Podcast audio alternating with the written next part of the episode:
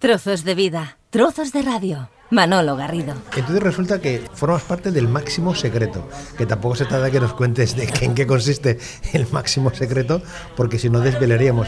Pero ese máximo secreto, que es un grupo de personas que os reunéis ahí para cambiar el mundo o para manipular la historia, o cómo va eso? No, mira, Máximo Secreto es un grupo de autores que escriben sobre eh, temas de espionaje y sobre temas de inteligencia y escriben pues tanto novelas como, como ensayo. ¿no? Mm. Hay gente bastante potente ahí dentro, de José Luis Caballero, Fernando Martínez Lainez, eh, Rueda, Fernando Rueda, y, y, bueno, desde hace poco pues me han incluido en, en este, en este club y bueno, pues ahí estamos. El nombre tiene su... El nombre tiene su miga, ¿eh? Tiene su miga y su atracción, ¿no? El, evidentemente. El máximo sí. secreto, claro. Entonces, a partir de ahí ya te imaginas cualquier cosa, ¿no? Estamos conversando con eh, Pera Cardona, al que saludamos, al que le damos la bienvenida de nuevo aquí a Trozos de Vida, a Trozos de Radio. ¿Qué tal, Pera? Encantado ¿Qué tal, de saludarte. Manolo? Muchas gracias.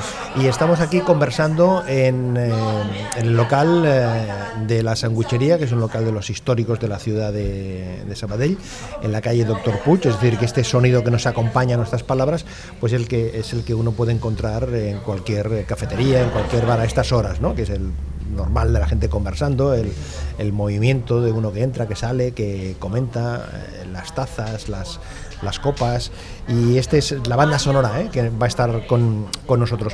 Em, nos encontramos con, eh, con Pera Cardona, como siempre, para hablar de, de, historias de la Segunda Guerra Mundial, que es lo que él eh, domina, que tiene un arsenal, llamémoslo así, un amplio archivo de cientos y cientos de historias eh, que se han desarrollado antes, durante y después de la Segunda, de la segunda Guerra Mundial, como siempre insistimos eh, aquí.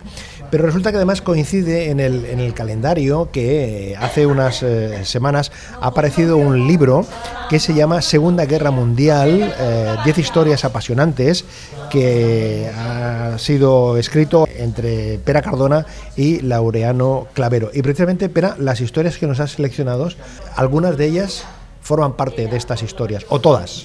Eh, todas las historias de las que hablaremos hoy forman parte de este libro. Daremos un pequeño resumen, una pequeña idea para que la gente pueda saber qué es lo que contiene el libro y, y, y bueno, a ver si se animan y lo compran, pues mejor que mejor. ¿Qué os ha animado precisamente a, a plasmar, a concentrar estas historias en un libro, en estas... Eh, unas cuantas páginas, estas eh, casi 150 páginas. Pues mira, lo que nos ha animado es, como tú comentabas antes, todo el arsenal de historias que tenemos guardadas, eh, de las cuales pues hemos hecho una pequeña selección. Son historias bastante insólitas, son historias de las cuales se ha oído hablar muy poco, se ha escrito también relativamente poco y, y esto fue lo que nos animó precisamente a hacer esta compilación en forma de libro para, para sacarlas al mercado.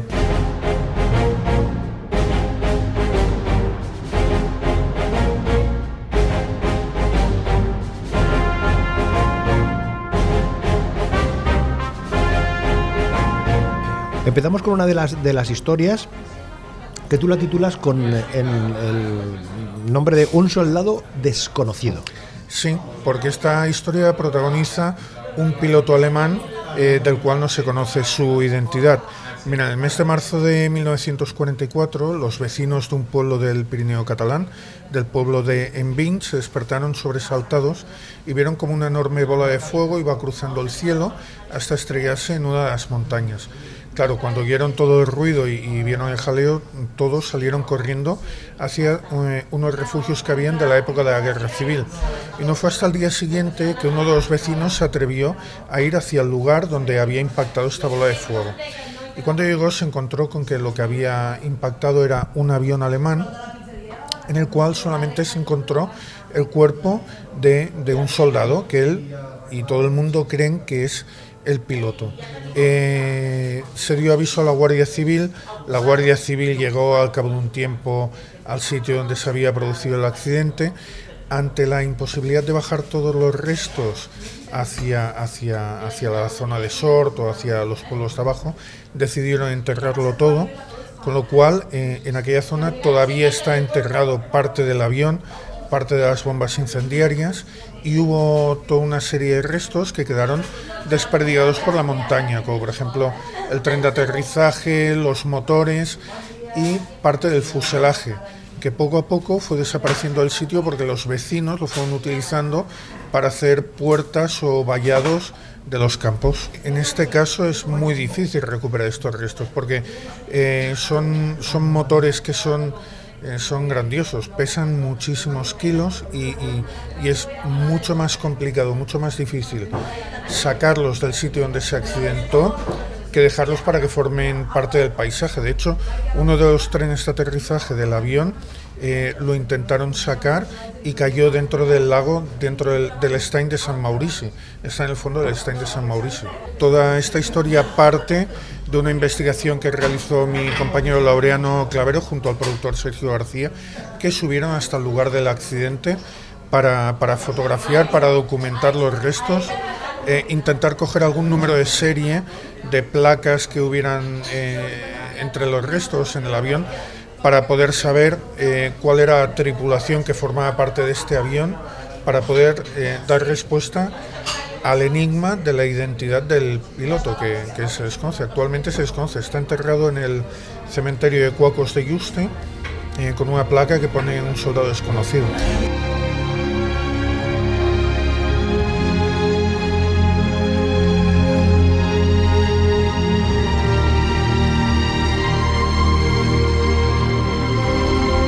Viajes de incentivos es un concepto que en el mundo actual se utiliza para premiar en, las empresas a los trabajadores, a personas que han desarrollado o que desarrollan su actividad con, con éxito.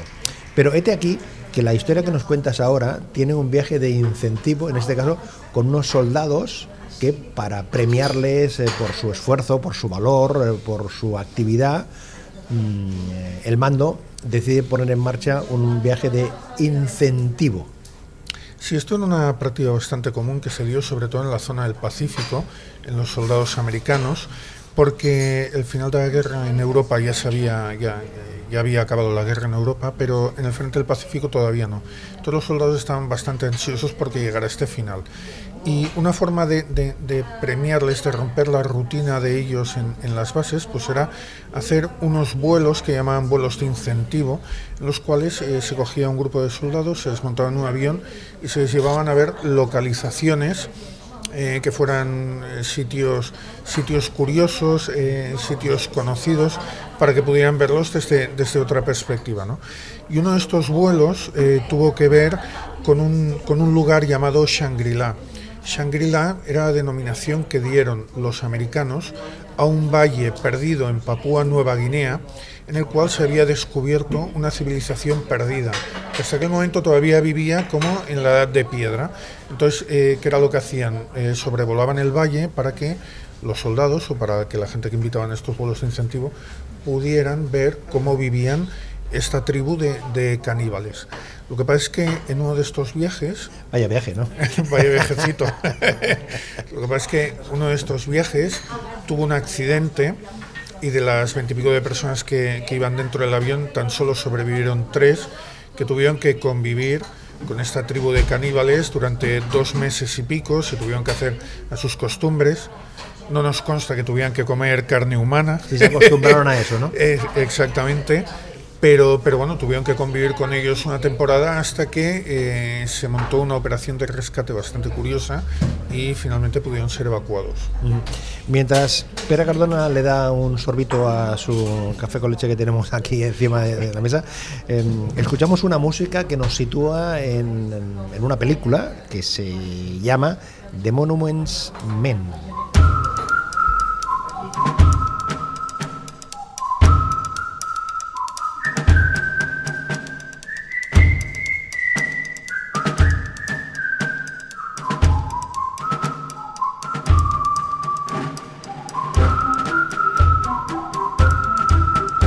Este sonido, como decíamos, que forma parte de la banda sonora de una película protagonizada por Josh Clooney, eh, con Matt Damon y Kate Blanchett, donde explica el trabajo de unos eh, soldados, eh, una, división, no sé si, es la terminología militar de Estados Unidos, que se dedicaban a recuperar obras de arte.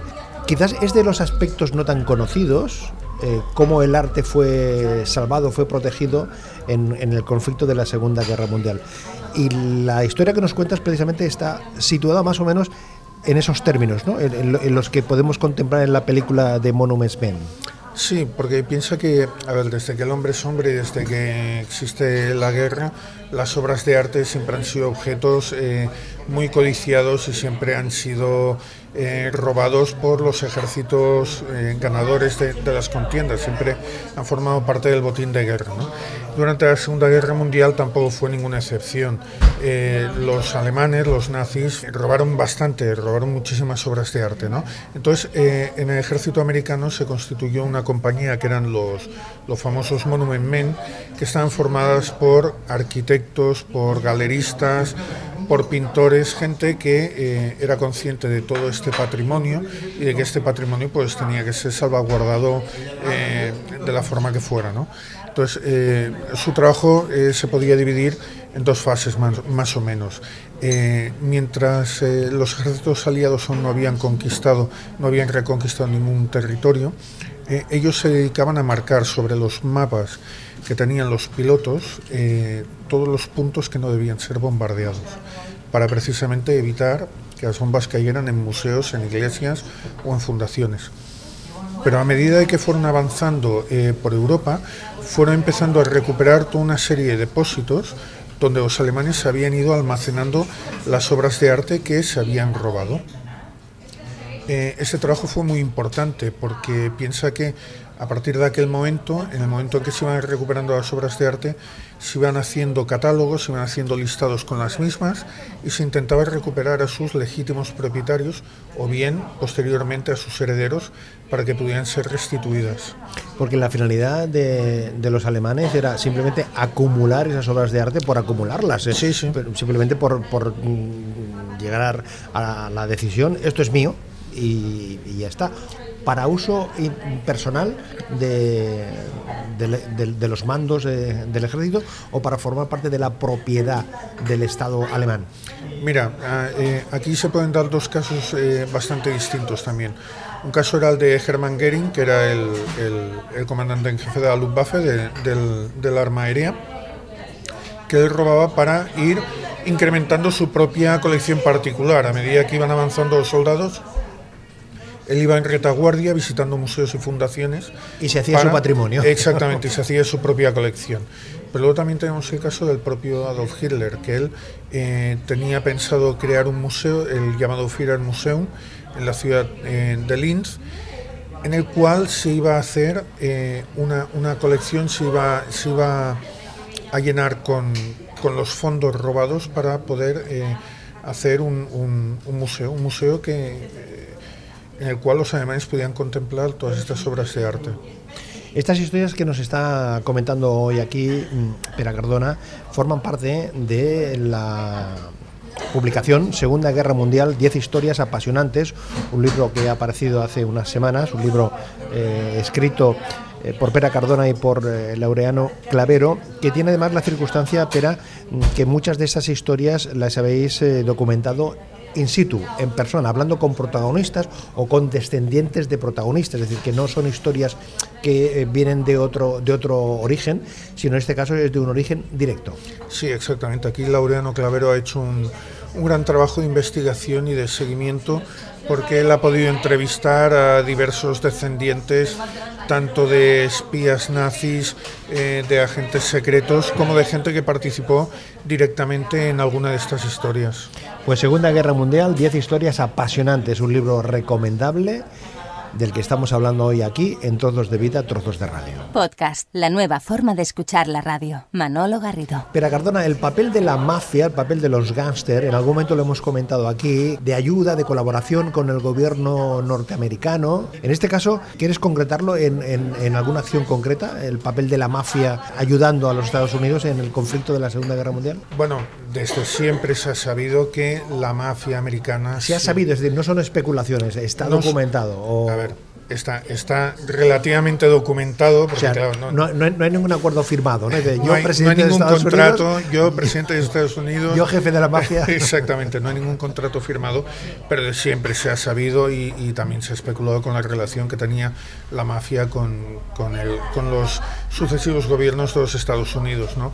Una cosa es la imagen pública que se estaba dando, como por ejemplo cuando estuvieron persiguiendo y pudieron meter entre, entre rejas Al Capone, pero otra cosa también ha sido que la mafia en momentos puntuales ha ayudado y ha ayudado bastante al, gobierno de los Estados Unidos, como por ejemplo en el caso de la Segunda Guerra Mundial. ¿no?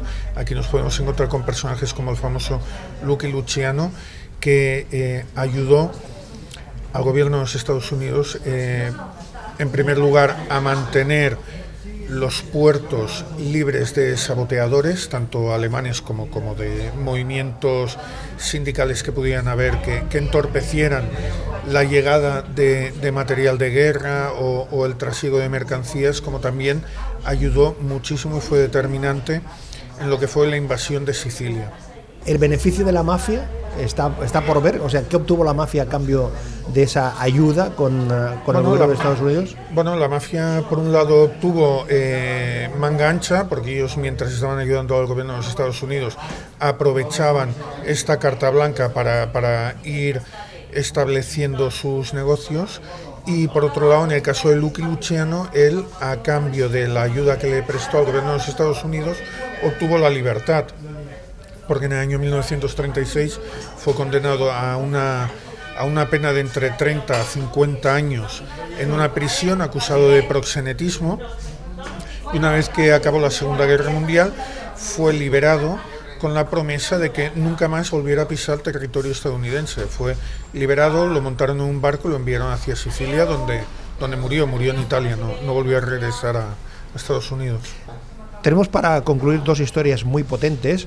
Una es la fecha exacta, el momento exacto del inicio de la guerra y el castillo de Colditch. ¿Por dónde acabamos? ¿Acabamos con el castillo o acabamos con el verdadero inicio de la guerra? Yo acabaría con el castillo. Con el castillo. Pues, Porque son bastante eh, más eh, curiosas. A estas alturas todavía puede haber eh, discrepancias en cuál es el momento exacto de inicio de la, del conflicto de la Segunda no, Guerra Mundial. No hay discrepancias, lo que pasa es que sí que hay hechos eh, que fueron muy relevantes pero han sido poco explicados. Porque en teoría, previos, te, te previos, previos, previos. Porque en teoría el inicio de la guerra siempre se ha, siempre se ha considerado que el 1 de septiembre de 1939 eh, Hitler entró en, en Polonia y, y, y, se inició la Segunda Guerra Mundial en aquel momento, ¿no? Pero eh, hubieron dos o tres hechos anteriores que determinaron o que dieron la excusa a Hitler para, para entrar en la guerra, ¿no?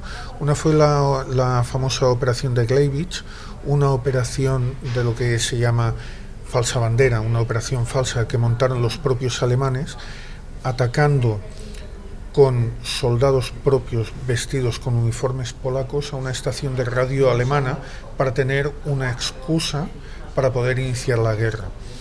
Eh, luego también se ha creído que los primeros disparos que se produjeron en, la guerra fue en la fortaleza de Westerplatte, cuando un acorazado alemán disparó contra esta fortaleza polaca pero esto no es cierto, porque la primera acción que se dio fue eh, cinco minutos antes, en unos puentes polacos también, que eran muy importantes, unos puentes que llevaban unas vías férreas y eran muy importantes porque a través de, este ferrocarril eh, tenían que entrar las tropas alemanas en, en Polonia. ¿no?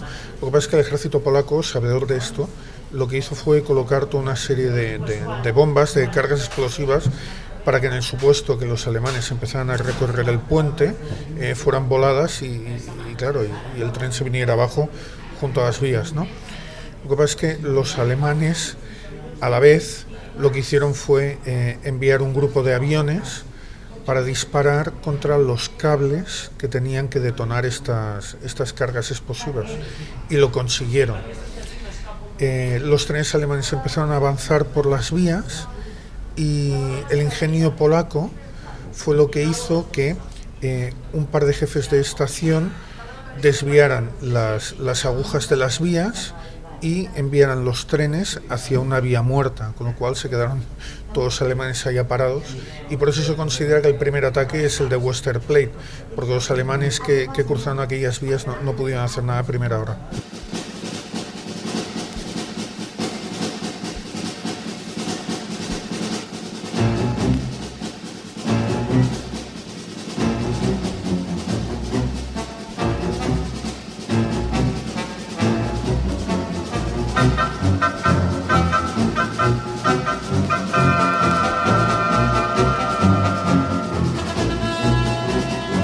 Estamos conversando con Vera Cardona con estas historias que forman parte del libro y también forman parte estas y cientos más que uno puede encontrar en su web historiasegundaguerramundial.com. ¿eh? Historiasegundaguerramundial.com. Ahí podemos encontrar una amplísima ¿eh? muestra eh, de distintas historias eh, vividas, realizadas antes, durante y después de la Segunda Guerra Mundial. Y concluimos este capítulo que hemos dedicado al contenido del, libro, Segunda Guerra Mundial, hablando del castillo de Colditch. Eh, el castillo de Colditch, ¿por qué fue tan importante? O sea, ¿por qué es tan destacado? ¿Por qué cuando, cuando te pones a hablar o empiezas a, a bucear en, en, cuestiones generales de la historia de la Segunda Guerra Mundial, es fácil que en los ítems te salga el castillo de Colditch? El castillo de Colditch tiene un, eh, tiene un, un, contenido bastante romántico, ¿no? Porque piensa que era una prisión de máxima seguridad que hicieron los alemanes para llevar a todos aquellos oficiales aliados que ya habían eh, realizado algún intento de fuga en cualquier otra prisión, los habían dejado por imposibles y antes que fusilarlos pues decidieron coger y meterlos todos en, esta prisión. ¿no? Entonces claro, eh, en el castillo de Colditch se han dado centenares de intentos de fuga.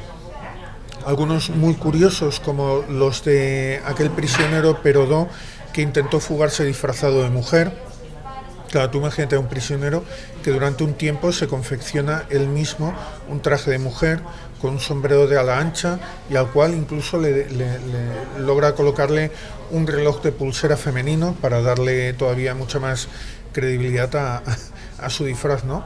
O el de aquel otro, el de Peter Allen, que se intentó fugar escondido dentro de un colchón y lo logró, logró salir del castigo, lo que pasa es que con posterioridad fue, fue capturado. ¿no?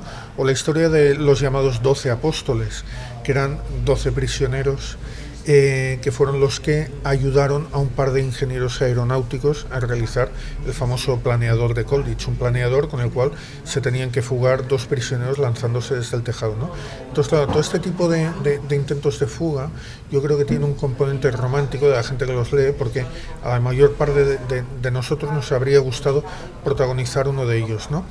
Y, y, por eso siempre es un tema, siempre es un ítem muy recurrente en lo que es la, la, historia de la Segunda Guerra Mundial. Claro, porque una cosa eran los campos de concentración más o menos convencionales, claro. y, pero, pero, en este caso tenían la misma función, solo que eh, la instalación en sí eh, tenía eh, su propia importancia, el, el, hecho de estar recluidos en un espacio de esas características. Sí, además piensa que los prisioneros estaban bien tratados, o sea, eh, dentro de Colditch se cumplían a rajatabla las convenciones del Tratado de Ginebra, estaban bien alimentados porque incluso estaban mejor alimentados que los propios guardianes, eh, se les realizaba actividades como actividades deportivas, actividades culturales como obras de teatro para que estuvieran más o menos distraídos y se olvidaran del tema de las fugas.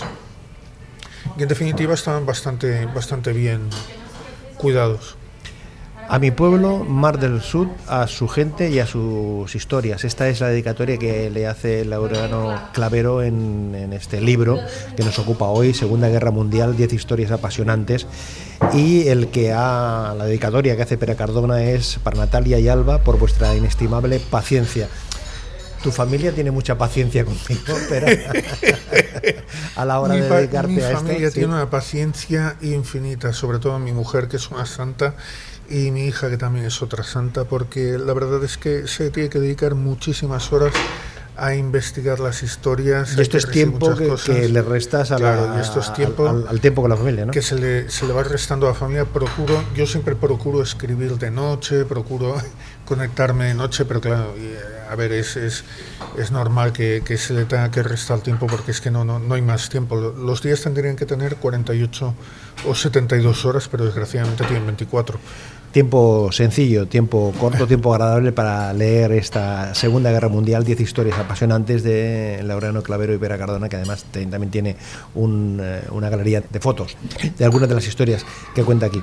Pues con Vera Cardona, como siempre hemos estado conversando aquí, y en este caso lo hemos hecho en la Sanguichería, ¿eh? un establecimiento que hay en la calle Doctor Puig, en la ciudad de Sabadell, con este sonido que nos ha estado acompañando.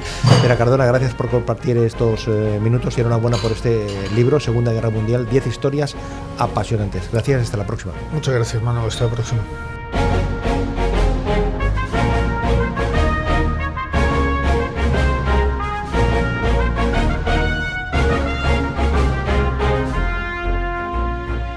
Trozos de vida, trozos de radio. Un placer acompañarte.